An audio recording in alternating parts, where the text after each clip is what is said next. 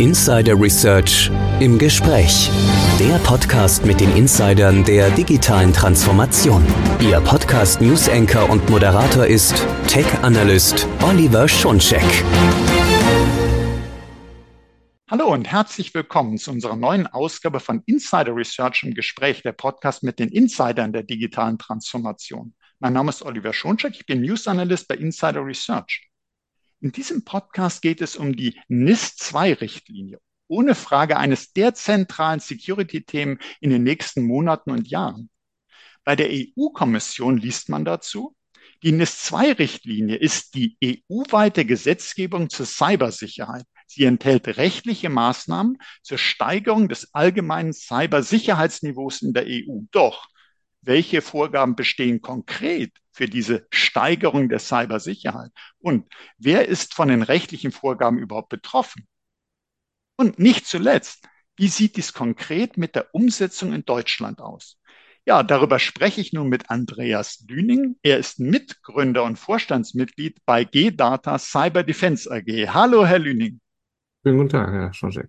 Hallo, schön, Sie im Podcast zu haben und es ist mir eine Freude und eine Ehre. Und wir haben ein wirklich wichtiges Thema. Ich habe das in meinem kurzen Intro gesagt. NIST 2 ist in aller Munde und gerade die Security-Abteilung machen sich so ihre Gedanken.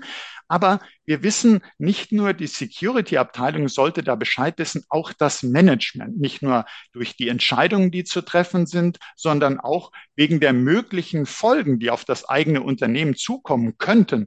Und deshalb zuerst als Hintergrund meine Frage, wer damit sich vielleicht noch nicht so sehr beschäftigt hat unter den Zuhörern und Zuhörern. Meine Frage an Sie, Herr Lüning, was ist denn NIS 2 oder auch was ist NIS überhaupt? Zunächst einmal vielleicht äh, am Anfang angefangen. Ähm, Sie sprachen gerade davon, dass das in aller Munde ist. Ich fürchte, das ist noch nicht wirklich tatsächlich in aller Munde tatsächlich rumgegangen, sowohl in den IT-Abteilungen als auch natürlich in den Geschäftsführungsbereichen. Da wird noch viel sicherlich Wasser den Rhein runterfließen müssen, bevor das tatsächlich angekommen ist, äh, da es jetzt auch noch keine konkrete nationale Umsetzung gibt und, und äh, man immer noch auf, auf Unternehmen trifft und auch auf, auf, auf ähm, sonstige Dinge, äh, die man so auf freier Wildbahn findet, dass NIS 2 oder auch NIS oder allein der Ausspruch einer Netzwerk- und Informationssicherheit-Richtlinie, die in Gesetzgebung umgewandelt wird, noch nicht jedem wirklich bewusst ist und nicht jedem wirklich bewusst ist, dass er eventuell darunter auch fällt. Ähm, das Ganze hat natürlich eine Geschichte. NIS 2 bedeutet ja, hm, es gab wahrscheinlich auch eine NIS 1, auch wenn es da noch keine 1 gab. Ähm, letztendlich geht es darum, äh, dass sich die EU überlegt hat, dass äh, letztendlich unsere Wirtschaftsmacht, die EU, vom Binnenmarkt abhängig ist und dieser zugegebenermaßen immer weiter stärker abhängig ist von digitalen Diensten. Wenn diese gestört werden, stört auch das logischerweise den Binnenmarkt beziehungsweise die Stärke der EU und daraus ist in erster Linie die NIS 1 entstanden.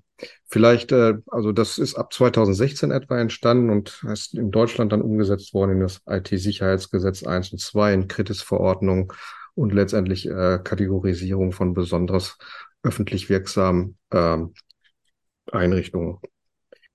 Der wesentliche Unterschied, glaube ich, ist vor allen Dingen, dass ähm, die Schwelle, wann ein Unternehmen oder eine Einrichtung unter die NIS 2 fällt, sich geändert hat. Und zwar waren es vorher vor allen Dingen Unternehmen und Einrichtungen, die ähm, eine ein Schwellwert an Bevölkerungsversorgungsumfang äh, ähm, äh, hatte, etwa sagen wir mal 500.000 Einwohner in irgendeiner Weise mit irgendetwas versorgt haben, was für diese Einwohnerzahl auch dementsprechend äh, wesentlich war. So ist es jetzt mittlerweile so, dass Unternehmen als wesentlich oder wichtig angesehen werden, wenn sie letztendlich umsatzmäßig äh, 10 oder äh, etwas 45 Millionen Euro Umsatz machen im Jahr, beziehungsweise 50 oder 250 Mitarbeitende zu sich zählen. Das hat sich sicherlich geändert. Geändert hat sich auch einige Dinge, die vor allen Dingen Unternehmen einrichten müssen, beziehungsweise was auch der, den Nationalstaaten für sich einrichten müssen, wie Meldebehörden, beziehungsweise Kooperationszentren für Computer Security Incident Response Teams etc. Das ist wirklich, was sich geändert hat. Und äh, ja, es ist sicherlich noch ein, ein wirklich wesentlicher Anteil etwa durch diese Podcasts-Serien ähm, das Ganze auch letztendlich denjenigen mitzuteilen, die darüber zu entscheiden haben. Ja, also ich denke, dann ist es ja umso besser, dass wir NIS 2 äh, heute als Thema im Podcast haben, äh, weil Sie ja sagen, ja, äh, NIS 2, das ist ein sehr, sehr wichtiges Thema, sozusagen als Fortschreibung von NIS.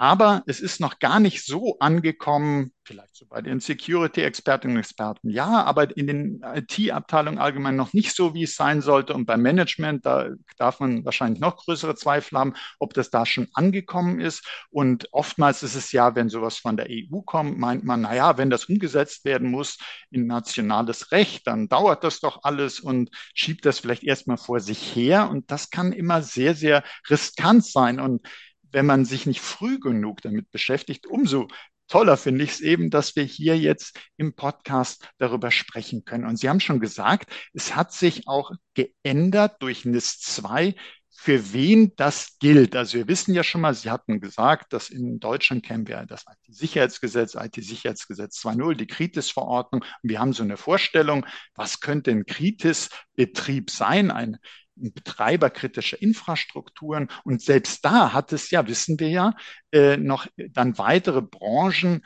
gegeben, die ergänzt wurden, die ursprünglich gar nicht mit drunter gefallen sind. Also auch da hat man dann schon überlegt, Moment, müssen wir den Geltungsbereich nicht weitermachen. Jetzt mit NIS 2 tut sich dann nochmal was. Können Sie uns vielleicht auch so einfach mal, damit man sagt, welche Branchen sind denn da so äh, kritisch für das Funktionieren der Gesellschaft?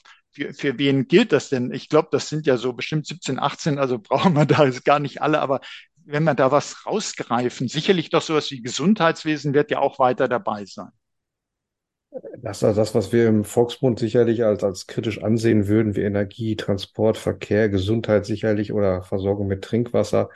Ähm, das, das sind alles Dinge, die, die wir von vornherein schon vom, vom Gedankentum her als kritisch ansehen würden, letztendlich als Bevölkerungsschutzmaßnahme beziehungsweise zur Aufrechterhaltung der öffentlichen Ordnung und der Wirtschaft. Es sind aber noch ein paar andere Dinge tatsächlich dazugekommen. Ähm, in der Tat, ähm, mittlerweile gibt es äh, von den acht Sektoren, die ähm, vorher, oder sieben, sieben Sektoren waren es, glaube ich, äh, letztendlich gibt es acht als sehr hochkritikal angesehene und, und äh, insgesamt sind es 18 Sektoren, die dementsprechend als kritisch angesehen werden. Dazu zählen jetzt neu hinzugekommen vor allen Dingen äh, letztendlich, man kann sagen, der Bereich Weltraum betrifft mich vielleicht nicht 100 Prozent.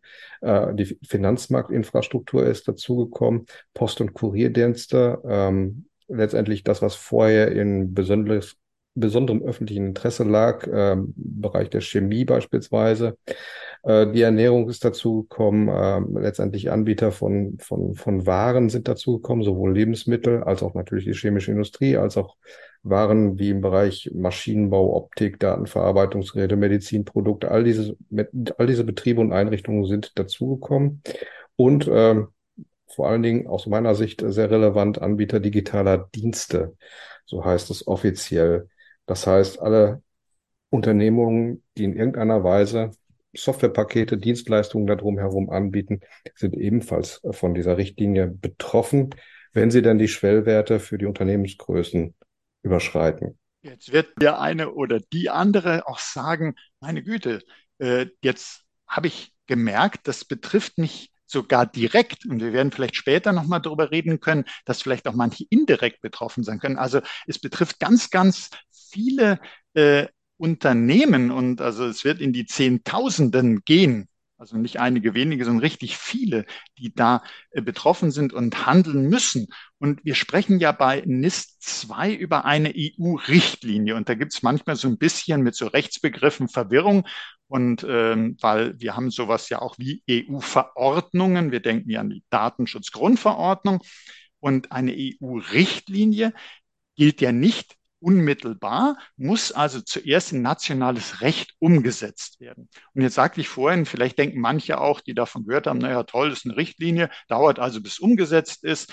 Ähm, muss ich mich vielleicht noch nicht mit beschäftigen, aber da sei immer vorgewarnt, weil natürlich dauert das etwas, aber das kommt. Und wenn es da ist, äh, sollte man nicht erst anfangen, sich damit zu beschäftigen. Äh, wenn wir jetzt nach Deutschland blicken, äh, wie sieht es denn hier aus? Ab wann muss man denn sozusagen die deutsche Gesetzgebung auf Basis von NIS 2 umgesetzt haben. Was, äh, wie ist denn da der zeitliche Horizont? Die EU hat in der Tat einige Daten in die Richtlinie mit eingenommen. Und zwar ist das der 17. Oktober 2024, in dem die Richtlinie in nationales Gesetz eingeflossen sein muss. Und am Folgetag äh, soll das auch dementsprechend bereits dort in Kraft treten. In der Tat gibt es mittlerweile einen nationalen deutschen Referentenentwurf, das sogenannte NIS 2 Umsetzungs- und Cybersicherheitsstärkungsgesetz. Ähm, Im Gegensatz zu NIS 2, die 100 Seiten umfasst, äh, ist dieser Referentenentwurf 243 Seiten lang ähm, und fast mehr oder weniger Änderungen oder geplante Änderungen oder zur Diskussion stehende Änderungen des BSI-Gesetzes, des BND-Gesetzes, des Telekommunikationsgesetzes, des Telemediengesetzes, des Energiewirtschafts- und Energiesicherungsgesetzes, des Atomgesetzes, Sozialgesetzbuch ist sogar auch, glaube ich, dabei äh, und, und äh, das natürlich das IT-Sicherheitsgesetz, das momentan besteht. Das ist eine Fülle, Fülle von Änderungen, die sich natürlich geprüft werden müssen, ob sie sich gegenseitig eventuell beeinflussen und äh, was das letztendlich auch mit eventuell anderen Gesetzgebungen macht, wie unser Datenschutzgesetz beziehungsweise mit dem Grundgesetz eventuell vereinbar ist. Das ist noch sehr viel Arbeit, glaube ich. Ähm, unser Gesetzgeber hat sich aber ebenfalls eine Frist gesetzt, dass sie bis März 2024 diese Gesetzentwürfe in Gesetze geschrieben haben und verabschiedet haben, sodass noch etwa sechs Monate bleiben bis zum 1.10.2024, wo die nationale Gesetzgebung in Kraft treten soll. Ähm, letztendlich, was wir noch momentan sehen, wie gesagt, Probleme im Datenschutzbereich, Probleme im Bereich von, von Sanktionen, das, was die EU dort als Richtlinie vorschreibt, ist eventuell nicht mit unseren Bußgeldern, äh, die wir verhängen könnten, vereinbar. Ähm, wir haben noch eine Diskrepanz zwischen der Zuständigkeit zwischen Bund und Ländern beispielsweise und, und wie äh, Meldestellen eingerichtet sind und äh, diese Einsatzteams, die dann letztendlich auch auf EU-Seite miteinander kooperieren, wo das gestemmt wird, ob das Bundesbehörden werden oder ob das Landesbehörden werden, das ist noch tatsächlich sehr, ziemlich in der Diskussion gerade und, und äh, da werden letztendlich natürlich auch, auch durch verschiedene Ansichten von Parteien wird da noch einiges, einiges passieren müssen, auf jeden Fall, bevor wir tatsächlich im März dann ein dementsprechendes Gesetz auch verabschieden können. Da bin ich auch sehr gespannt drauf, auch das, was letztendlich dort dann umzusetzen ist und wie wir mit einigen Dingen äh, umgehen, die äh, die Richtlinie vorschreibt, dass das wird sicherlich äh, sehr, sehr spannend werden noch. Äh, absolut. Und ich stelle mir das jetzt auch gerade für ein Unternehmen, das hier äh, vielleicht zuhört und sagt, ja, äh, okay, NIS 2, habe gemerkt, äh, ich äh, bin davon betroffen und da äh, die Zeit, bis, bis das in Deutschland zur Anwendung kommt, ist ja gar nicht mehr so lange hin. Und gleichzeitig wird dann noch so viel dran geschraubt und getan und man muss gucken, was rauskommt. Äh, trotzdem kann ich also immer wieder nur sagen, wir haben das eben auch gesehen beim Datenschutz, da kann man sich nicht äh, hinsetzen und sagen, wir warten jetzt wirklich alles ab, sondern man muss das Ganze beobachten und mehr oder minder hat man so den Eindruck, parallel mit der Entstehung dann der deutschen Gesetzgebung sich irgendwie versuchen vorzubereiten, was natürlich sehr, sehr anspruchsvoll ist.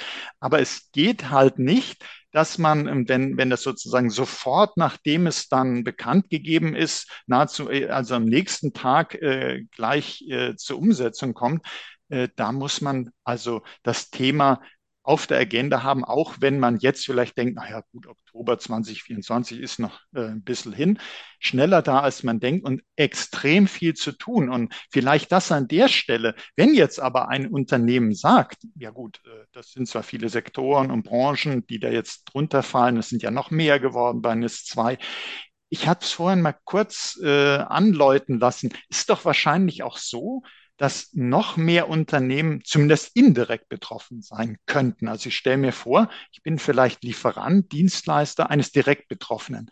Kann das dann auch Auswirkungen auf mich haben? Ja, kann es haben. Ähm, letztendlich die Interpretation ist sicherlich noch ein bisschen offen. Ähm, was, was müssen Unternehmen tun, die unter diese Richtlinie fallen? Das ist ja das haben wir bis jetzt noch nicht wirklich diskutiert gehabt.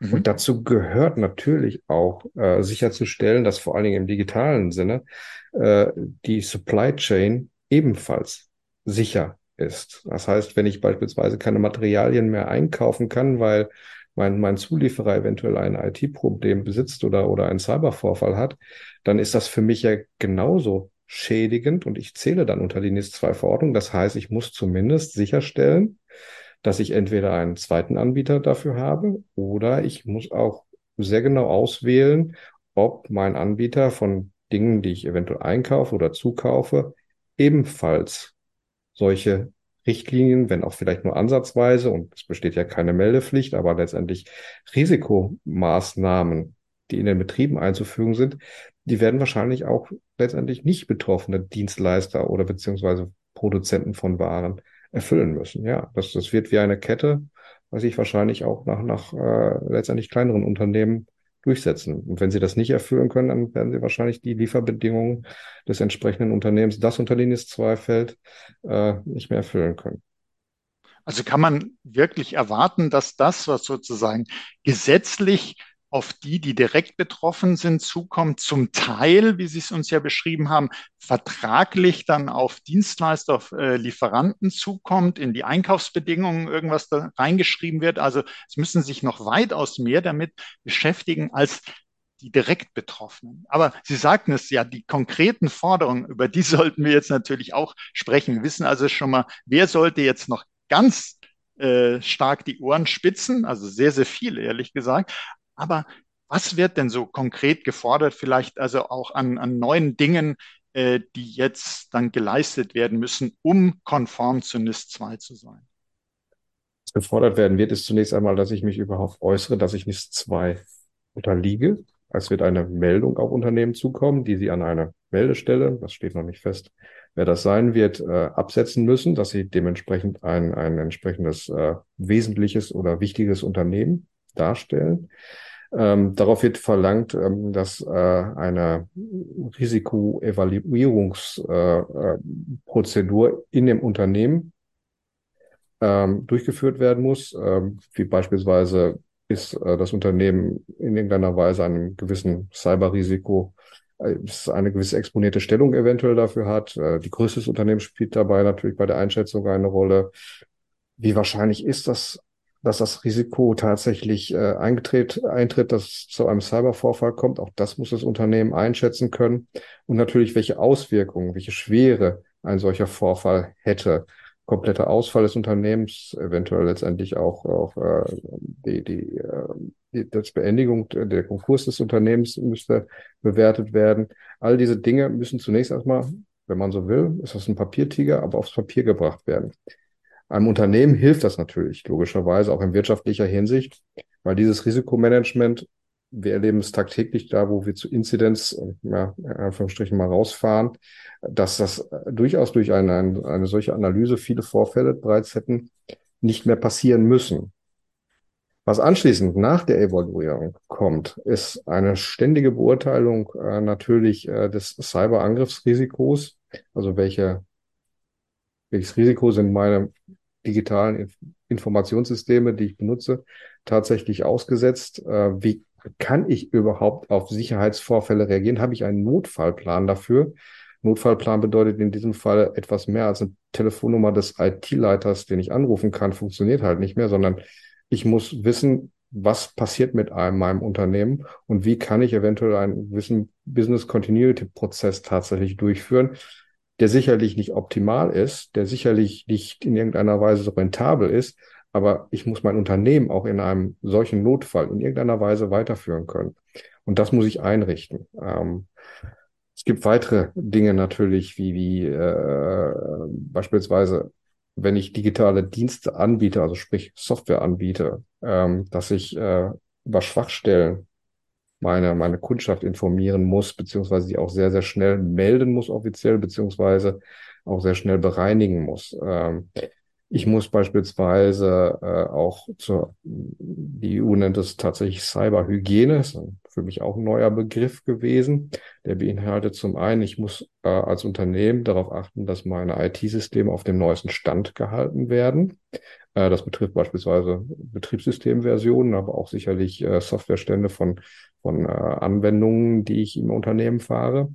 Und ich muss auch meine Mitarbeitenden schulen darüber, wie Cybervorfälle zustande kommen äh, und worauf Sie an, an, an Ihrer Stelle, die Sie in dem digitalen System im Unternehmen haben, darauf achten können, dass diese nicht vorkommen. Sogenannte Security Awareness Schulung werde ich einführen müssen tatsächlich.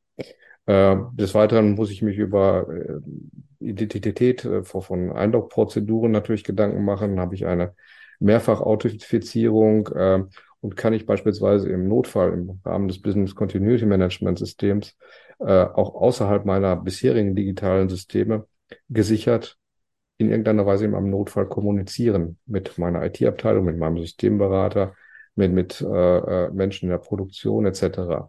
Das alles muss ich mehr oder weniger tatsächlich einführen, um das Risiko zu minimieren, dass ein Unternehmen aufgrund eines Cybervorfalls untergeht, beziehungsweise als Teil einer Lieferkette nicht mehr funktioniert.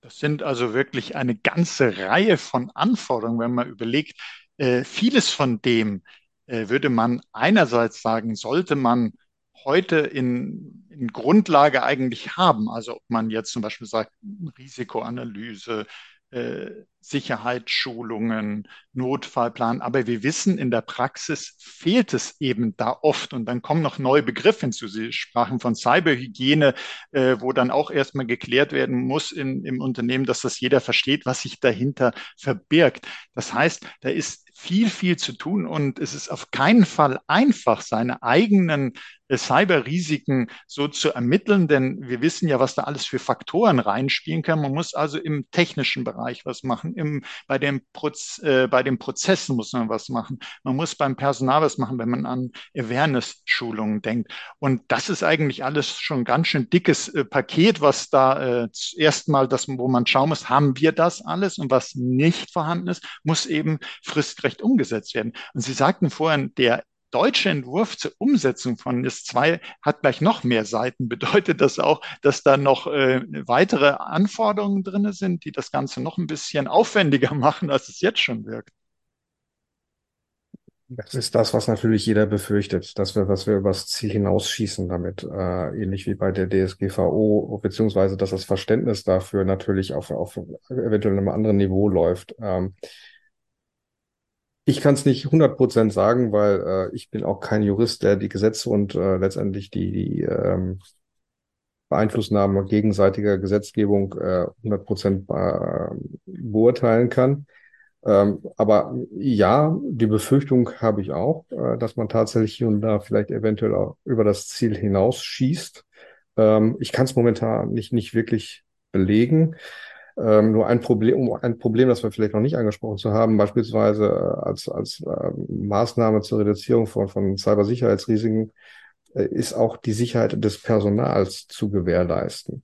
Das ist etwas, was sich momentan mit unserem Arbeitsrecht in, in beispielsweise nicht als kritisches Unternehmen eingestuften äh, Einrichtungen überhaupt gar nicht durchsetzen lässt. Ähm, das reicht von der Einreichen eines polizeilichen Führungszeugnisses, das wäre vielleicht noch in irgendeiner Weise machbar, aber bis zur Sicherheitsüberprüfung von Personal. Und das ist in Unternehmen mit 50 Mitarbeitenden eventuell, die aber zufälligerweise Zulieferer eines sehr wichtigen Unternehmens sind, ähm, natürlich sehr, sehr schwer durchsetzbar. Also, also es wird sicherlich ein paar, paar Dinge geben, die äh, äh, auch einige Dinge ändern lassen müssen, die, die wir äh, in unserer eigenen deutschen Gesetzgebung natürlich haben und auch für gut befunden haben.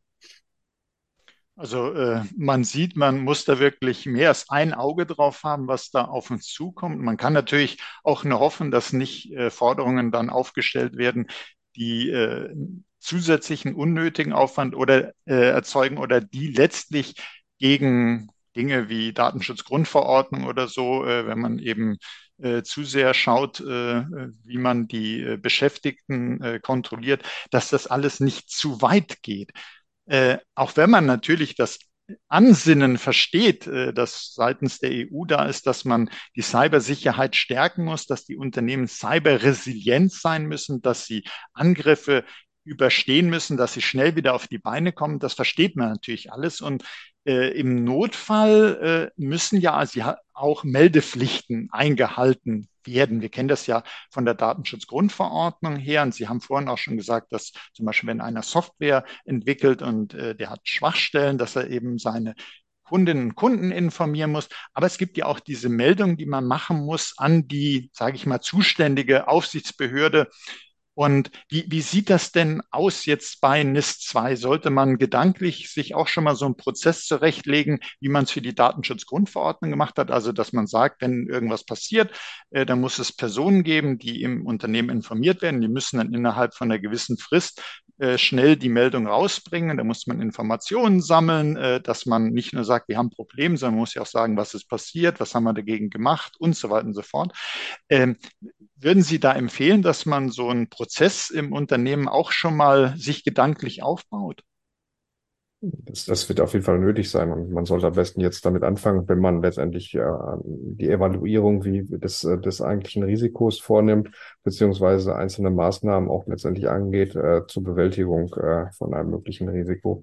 Sollte man in Betracht ziehen, dass man äh, laut EU-Verordnung ähm, eigentlich innerhalb von 24 Stunden einer Meldebehörde zumindest über einen, einen, einen, einen möglichen Cybervorfall ähm, eine Meldung abgeben muss und, und äh, 72 Stunden später ähm, äh, bereits äh, äh, doch eine etwas, äh, zumindest eine Bewertung des Sicherheitsvorfalls äh, dann dementsprechend abgeben muss und nach einem Monat einen, dementsprechenden Bericht darüber verfassen muss. Ähm, das, das was, der ein Monat ist sicherlich äh, eine einzuhaltende Dinge, aber bei den 24 oder 72 Stunden steht nichts von Werktagen oder sonstiges in der Richtung. Ähm, von, von daher ist das sicherlich eine Anforderung, die auch äh, dementsprechend äh, auch nochmal wieder personalintensiv werden kann. Was gemeldet werden soll, da gibt es zwei Dinge. Einmal äh, ein, ein, äh, Sie nennen es äh, einen erheblichen Sicherheitsvorfall. Erheblich meint in, dann in dem Falle, dass möglicherweise ein Schaden eintritt, finanzieller Art beispielsweise, oder letztendlich dadurch, dass äh, Menschen in irgendeiner Weise ebenfalls äh, geschädigt werden und eine schwerwiegende Betriebsstörung, ähm, die letztendlich eventuell sogar den Konkurs des Unternehmens äh, hervorrufen kann. Ähm, das kann natürlich auch äh, beispielsweise der komplette finanzielle Verlust sein oder sonstige Dinge. Solche Dinge müssen relativ schnell gemeldet werden. Für mich ist nicht 100 Prozent klar, was anschließend mit diesen Meldungen tatsächlich passiert ist. Man könnte ja jetzt meinen, dann passiert durch die Aufsichtsbehörde eine, eine gewisse Hilfestellung oder, oder eine, zumindest eine, eine Analyse des, des Vorfalls. Das soll eigentlich nicht passieren. Das steht nirgendwo. Ähm, das, äh, man möchte letztlich vor allen Dingen natürlich den, ja, die Lage einschätzen können, beziehungsweise das auch letztendlich mit den Kooperationspartnern in der EU dementsprechend austauschen können und so eine, eine Bedrohungslagenszenario natürlich aufbauen. Ähm, den Unternehmen hilft jetzt diese Meldung an sich verhältnismäßig wenig, außer dass sie sich natürlich sehr viel schneller über die Ernsthaftigkeit im Klaren werden müssen. Und Sie haben ja gesagt, diese Meldefristen, die sind also natürlich extrem sportlich, 24 Stunden, 72 Stunden. Und das mit den 72 Stunden erinnert uns ja auch äh, an die Datenschutzgrundverordnung. Und man, man muss also gucken, dass man äh, möglichst schnell fundierte Informationen hat. Man muss aber auch den Vorfall überhaupt auch erkennen. Also nicht, dass im Nachgang klar wird, das hättest du aber sehen müssen und äh, du hast dann nicht drauf aufgepasst und dann sind die 24 und 72 Stunden schnell um, wenn man äh, eben äh, die Anzeichen für den Angriff überhaupt nicht wahrgenommen hat. Und das sozusagen rund um die Uhr. Und Sie haben ja schon gesagt, das ist ganz schön anspruchsvoll. Und wenn man dann noch an den Security-Fachkräftemangel denkt, ähm, bin ich eigentlich sehr, sehr froh, dass wir in einer äh, weiteren Folge auch darüber sprechen werden, wie vielleicht Managed Services dabei helfen können, äh, dass mit den Meldepflichten und überhaupt die Erkennung von Angriffen und dann die Reaktion darauf, wie man da eine Unterstützung bekommen kann. Jetzt kann es ja passieren, dass ein Unternehmen bestimmte Vorgaben nicht einhält. Da kann es viele Gründe dafür geben. Man kennt die Vorgabe vielleicht gar nicht oder man hat die Frist versäumt, man hat nicht äh, das notwendige Personal, um das alles zu machen und es hilft aber nichts. Man, äh, man kann irgendwelche Entschuldigungen sich dann überlegen und äh, man hätte vielleicht auch Verständnis, aber nichtsdestotrotz man hat eine Vorgabe nicht eingehalten und solche äh, Richtlinien und auch die Datenschutzgrundverordnung zum Beispiel macht das ja auch, enthalten ja oftmals äh, das Thema Sanktionen, was da so alles passieren kann, wenn ich etwas nicht getan habe.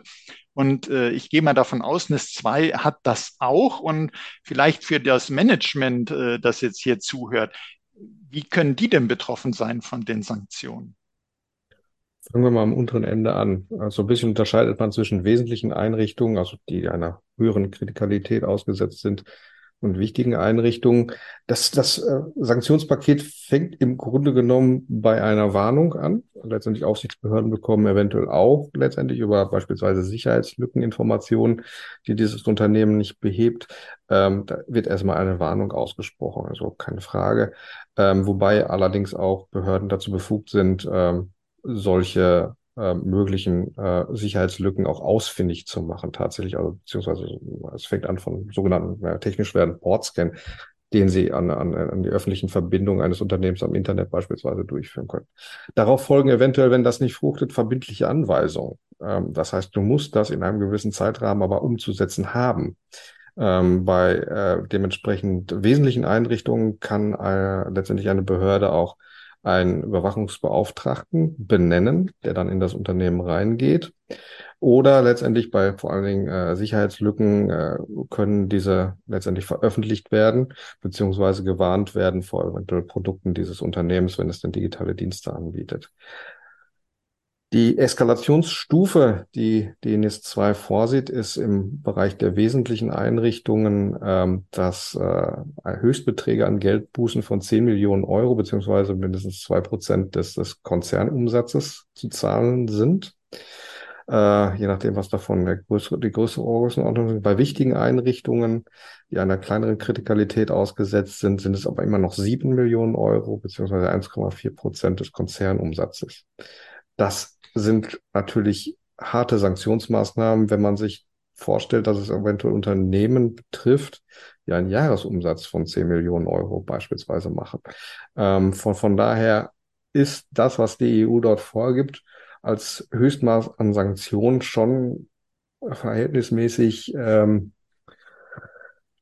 heftig, was, was einige Unternehmen angeht. Für Konzerne weiß ich nicht, ob, ob, äh, die sich, ob das nicht für, eventuell sogar zu gering ist, aber für, für, für Unternehmen, die 10 Millionen Euro Umsatz im Jahr machen, ist das schon natürlich eine sehr hohe Summe, wenn sie denn tatsächlich äh, dann zum Tragen kommt. Das Ganze lässt sich auch in, in der Form, wie es jetzt in der EU-Verordnung ist, nicht mit unserem äh, Bußgeldsystem vereinbaren, dass jetzt vor allen Dingen diese zwei oder die 1,4 Prozent, das haben wir momentan in unserem Bußgeldkatalog so eigentlich gar nicht äh, vorgesehen. Da wird es auch nochmal spannend, was, was äh, der Gesetzgeber daraus bei uns hier macht. Mhm. Und, und wenn jetzt jemand sagt, Mensch, ich erinnere mich, äh, die Datenschutzgrundverordnung hat die 2 oder 4 Prozent und 10 oder 20 Millionen, je nachdem, äh, also äh, hängt davon ab, welcher Artikel verletzt wird. Und äh, immer der, wie Sie es ja auch gesagt haben, für NIS 2 immer die Aussage, je nachdem, was größer ist. Also äh, wenn 4 Millionen, äh, wenn 4 Prozent und 20 Millionen, äh, je nachdem, was größer ist.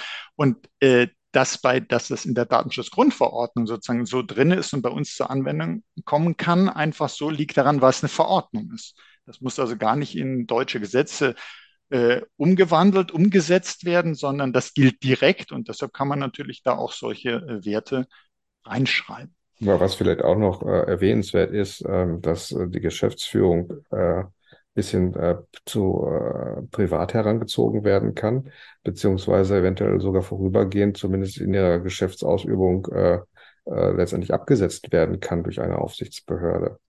Ähm, das äh, nochmal in Richtung äh, der Geschäftsführerinnen und Geschäftsführer. Sie sind äh, letztendlich auf jeden Fall mit im Boot und äh, nochmal sehr, sehr präsent, ganz, ganz vorne, was, was Sanktionen angeht. Und, und das bedeutet also auch, wie äh, ganz zu Beginn gesagt, äh, es müssen sich, äh, Sie hatten ja gesagt, Security, ja, ein bisschen IT, bei weitem noch nicht und Management hat sich wahrscheinlich damit auch noch nicht sehr beschäftigt. Das zwei. Es gibt also auch persönlich sehr gute Gründe, Gründe für Mitglieder des Managements, sich damit äh, zu befassen, wenn man daran denkt, dass man äh, gegebenenfalls so in eine persönliche Haftung, persönliche Sanktionen kommt. Äh, also das Thema ist extrem sensibel, äh, kann sehr, sehr kritisch werden für das Unternehmen. Und da fragt man sich, wenn man das hier so hört, äh, so äh, nachdem ich diese Folge gehört habe, sagt man sich jetzt als Zuhörerinnen und Zuhörer, was mache ich denn jetzt? Was würden Sie denn empfehlen? Was, was sollte man denn am besten angehen, so als nächste Schritte? Ich, ich würde es mal unabhängig von, von dieser Richtlinie äh, äh, sehen. Letztendlich äh, Unternehmen, das, das heute wirtschaftlich erfolgreich arbeiten will, hat digitale Prozesse in seinem Unternehmen etabliert. Und das bedeutet, dass es logischerweise auch angreifbar ist für Cyberbedrohungen. Das heißt, Punkt Nummer eins, den ich unabhängig von der NIS-2-Regelung Unternehmen durchaus äh, vorschlagen wollte, dass sie nochmal das Zusammenspiel. Was, was haben Sie an, an Regelwerken in Ihrem Unternehmen, an Prozessen, die Sie durchführen, welche Technologien Sie einsetzen, wie Sie Menschen dementsprechend einsetzen, wie haben Sie Ihre IT-Infrastruktur eigentlich aufgebaut im Zusammenspiel mit dem, was Sie erwirtschaften, dass Sie das nochmal unter dem Aspekt, was passiert damit, wenn es plötzlich nicht mehr funktioniert? Was passiert dann mit meinem Unternehmen? Das sollten Sie auf jeden Fall betrachten, unabhängig davon, äh, was da jetzt genau zur Reduzierung des Risikos in der NIS 2 steht. Das ist etwas, was, was wesentlich ist für ein Unternehmen, dass die Produktionskette, die sie eigentlich haben im digitalen Sinne, dass sie aufrechterhalten wird. Und das kann durchaus auch wenn ein einzelner Malerbetrieb mit vielleicht zehn Angestellten äh, nicht unter den NIS 2 fällt, aber auch dieser Malerbetrieb kann keine Rechnung eventuell mehr stellen, wenn sie einfach einen Ransomware-Angriff auf, auf äh, zwei, drei ihrer PCs äh, vermelden müssen. Eine andere Sache, die ich ganz wesentlich finde, weil ähm, wir erleben ja auch ähm, tagtäglich fast in Zeitschriften, dass es zu Cyberangriffen kommt, äh, dass äh, öffentliche Behörden, Gesundheitssysteme, Forschungseinrichtungen, durch die Bank weg äh, letztendlich gerade nicht mehr wirklich produzieren können, nicht mehr wirklich ihre Kunden versorgen können, beziehungsweise dass Kundendaten eventuell sogar abgeflossen sind. Wichtig ist, dass in dieser dynamischen Bedrohungswelt sowohl sichergestellt ist, dass der IT-Dienstleister als auch eventuell meine interne Struktur für IT-Dienstleistungen als auch meine Mitarbeitenden halbwegs versuchen, damit Schritt zu halten. Das heißt, ich muss sie ständig weiterbilden. Ja, Mitarbeitende kann ich mit Security Awareness Schulung zumindest Grundelemente, was an Sicherheit äh, gewährleistet werden kann, von ihnen äh, in irgendeiner Weise weitergeben. Das andere, das, äh, das dritte, ähm, es gibt so, so einen IT-Spruch, der heißt Never touch a running system. Den kennen Sie wahrscheinlich auch noch. Ähm, das heißt, einmal eingerichtet und es läuft, dann lass es laufen, lass es produzieren äh, und, und, und die Rechnungen schreiben sich wunderbar und der Drucker funktioniert auch. Ich glaube, da muss so ein bisschen in, in das Gedankentum rein, dass die IT, die ich momentan einsetze, einem steten Wandel unterlegen sein muss, dass ich ständig tatsächlich Updates tatsächlich fahren muss, ob da Sicherheitslücken drin sind oder ob neue Features tatsächlich dabei sind. Ich muss zu einem, also dieses, dieses Updaten, dieses auf dem neuesten Stand halten, dieses, dieses Change Management in der IT, das muss eigentlich zum Marktzustand werden und äh, ich kann mich nicht mehr darauf aufrufen, auf einen Never Change a Running System Spruch, den man öfter mal auch immer noch heute in der, in der IT natürlich hört. Das ist aber völlig unabhängig von der NIS 2, ähm, was Unternehmen tun sollten. Unabhängig von, ob sie wesentliches, wichtiges Unternehmen sind ähm, ob sie auch nur periphere digitale Prozesse zur Rechnungsstellung haben oder ihre gesamte Wertschöpfung darauf aufbauen. Das ist etwas, was, was auf jeden Fall beachtenswert sein sollte. Ja, und ich denke, das ist wirklich etwas, was alle Zuhörerinnen und Zuhörer hier mitnehmen können und es gleichzeitig aber eine sehr, sehr gute Vorbereitung auf das, was äh, mit NIS 2 kommen wird. Eben zum einen, was Sie uns sagten, dass man eine Sensibilität dafür entwickelt, ein Risikobewusstsein dafür entwickelt, wie abhängig man letztlich von digitalen Prozessen ist, dass man eben schaut, was passiert, wenn. Äh, das hilft mir später bei der geforderten Einschätzung äh, der Cyberrisiken individuell im Unternehmen und dass man die Mitarbeitenden wirklich darauf äh, vorbereitet, auf das Thema dieser Digitalisierung. Da gibt es einen hohen Schulungs- und Sensibilisierungsbedarf, weil eben sich doch sehr, sehr viel ändert, wenn man es sich überlegt, was sich durch die Digitalisierung so schnell alles entwickelt hat. Und das dann auch mit dem dritten Punkt, diese Dynamik, was sich alles auch ändern muss. Es geht halt nicht, dass ich sage, naja gut, ich lasse mein äh, System äh, zehn Jahre ohne es anzurühren. Man es entwickelt sich fort, sei es, dass ich Sicherheitslücken äh, beheben muss, aber eben auch um neue Funktionen äh, verwenden zu können, um eben bei diesem wirtschaftlichen Fortschritt durch die Digitalisierung auch Teilhabe haben zu, dabei sein zu können. Und äh, da muss ich eben äh, mich der Dynamik öffnen. Und wie immer, wenn Veränderungen sind, muss ich eben gleichzeitig daran denken, diese Veränderungen müssen sicher erfolgen. Da darf nicht die Sicherheit irgendwie erst später aufgefropft werden, sondern sollte gleich dabei stattfinden. Vielleicht zum Schluss noch äh, die Frage an Sie, wenn jetzt ein Unternehmen sagt, das ist ein ganz schönes Paket, das da auf mich zurollt, ähm, und das werde ich wegen des bekannten chronischen Fachkräftemangels gerade in der Security alleine nicht schaffen. Äh, kann denn jemand wie Gedata helfen bei der Umsetzung? Das wäre schlimm, wenn nicht, äh, weil letztendlich in unserem Namen befindet sich das Wort Cyber Defense und das drückt es auch schon aus. Es geht uns vermehrt mittlerweile in unserer Produktgestaltung darum, nicht nur abzusichern, äh, das ist auch nur begrenzt möglich, sondern auch zu verteidigen. Das heißt, äh, Angriffe zu erkennen, Angriffsmuster zu erkennen, beziehungsweise das Unternehmen darauf vorzubereiten. Das reicht letztendlich äh, von, von äh, produktbezogen, äh, beispielsweise diese äh, Managed-Lösung. Das heißt, dass wir eine sozusagen Security as a Service Plattform anbieten, wo unsere Experten die Sicherheitslage in ihrem Unternehmen dementsprechend beurteilen können. Also Managed Endpoint Detection Response Lösung wäre das eine der Fall. Das Mitnehmen von Menschen ist uns sehr, sehr wichtig, dass sie auch letztendlich geschult werden. Was sind Faktoren, die ich in meiner täglichen Arbeit besser machen kann, um vor Cyberbedrohungen geschützt zu sein oder mein Unternehmen zu schützen. Security Awareness Schulungen bieten wir an. Wir bieten zusätzliche Beratung an, allein in der Bestandsaufnahme von, äh, wie ist es eigentlich um den Bestand meiner IT-Sicherheit bestellt. Äh, das Ganze geht äh, vor allen Dingen natürlich äh, produktunabhängig. Ähm, es ist immer eine gute Alternative, mal eine Meinung äh, eines Dritten natürlich über meine äh, IT-Sicherheitsszenario eigentlich zu bekommen und das äh, möchte keinen IT-Administrator hier äh, bloßstellen, aber letztendlich eine zweite oder dritte Meinung ist sehr, sehr hilfreich, um nochmal die richtigen Fragen zu stellen, beziehungsweise auch einem Systemanbieter, einem Systemhaus die richtigen Fragen zu stellen.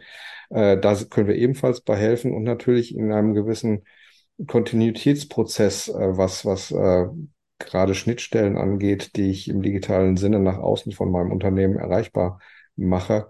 Also eine, eine, eine Probung von, von Offensive-Attacken, äh, die ich probehalbe mal ausführe. Auch dabei sind wir gerne behilflich. Und natürlich zur Aufrechterhaltung eines Business Continuity Prozesses ähm, können wir äh, sogenannte Incident Response Retainer Verträge anbieten. Das heißt, dass wir schon scheinbar die Sicherheitslage im Unternehmen schon einmal angucken im Falle eines Inzidents wo tatsächlich ein Cybervorfall in dem Unternehmen vorkommt, schneller reagieren zu können und äh, wichtige Zeit gespart zu haben, äh, damit das Unternehmen nach Möglichkeit möglichst schnell wieder produktiv arbeiten kann, beziehungsweise schnell auch einen solchen Sicherheitsvorfall dann melden kann, beziehungsweise äh, seine Kundschaft und seinen Lieferanten auch melden, äh, dementsprechend äh, unterrichten kann, was tatsächlich passiert ist. Ich denke, das ist wirklich ein breites Portfolio, das äh, unterstützen kann.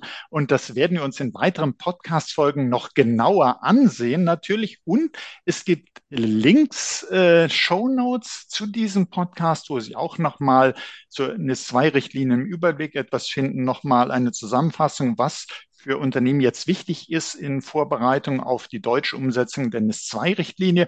Und Ihnen, Herr Lüning, möchte ich an der Stelle ganz herzlich danken. Sie haben gerade gesagt, es ist gut, äh, wenn ein Unternehmen hingeht und sich mal Expertise von außen auch reinholt, damit man schaut, wo sind denn vielleicht äh, meine individuellen Cyberrisiken, wie bin ich aufgestellt, könnte ich im Notfall reagieren? Und wir haben genau das gemacht. Wir haben uns hier Expertise in den Podcast hineingeholt und da möchte ich Ihnen herzlich danken, dass Sie dafür bereitstehen.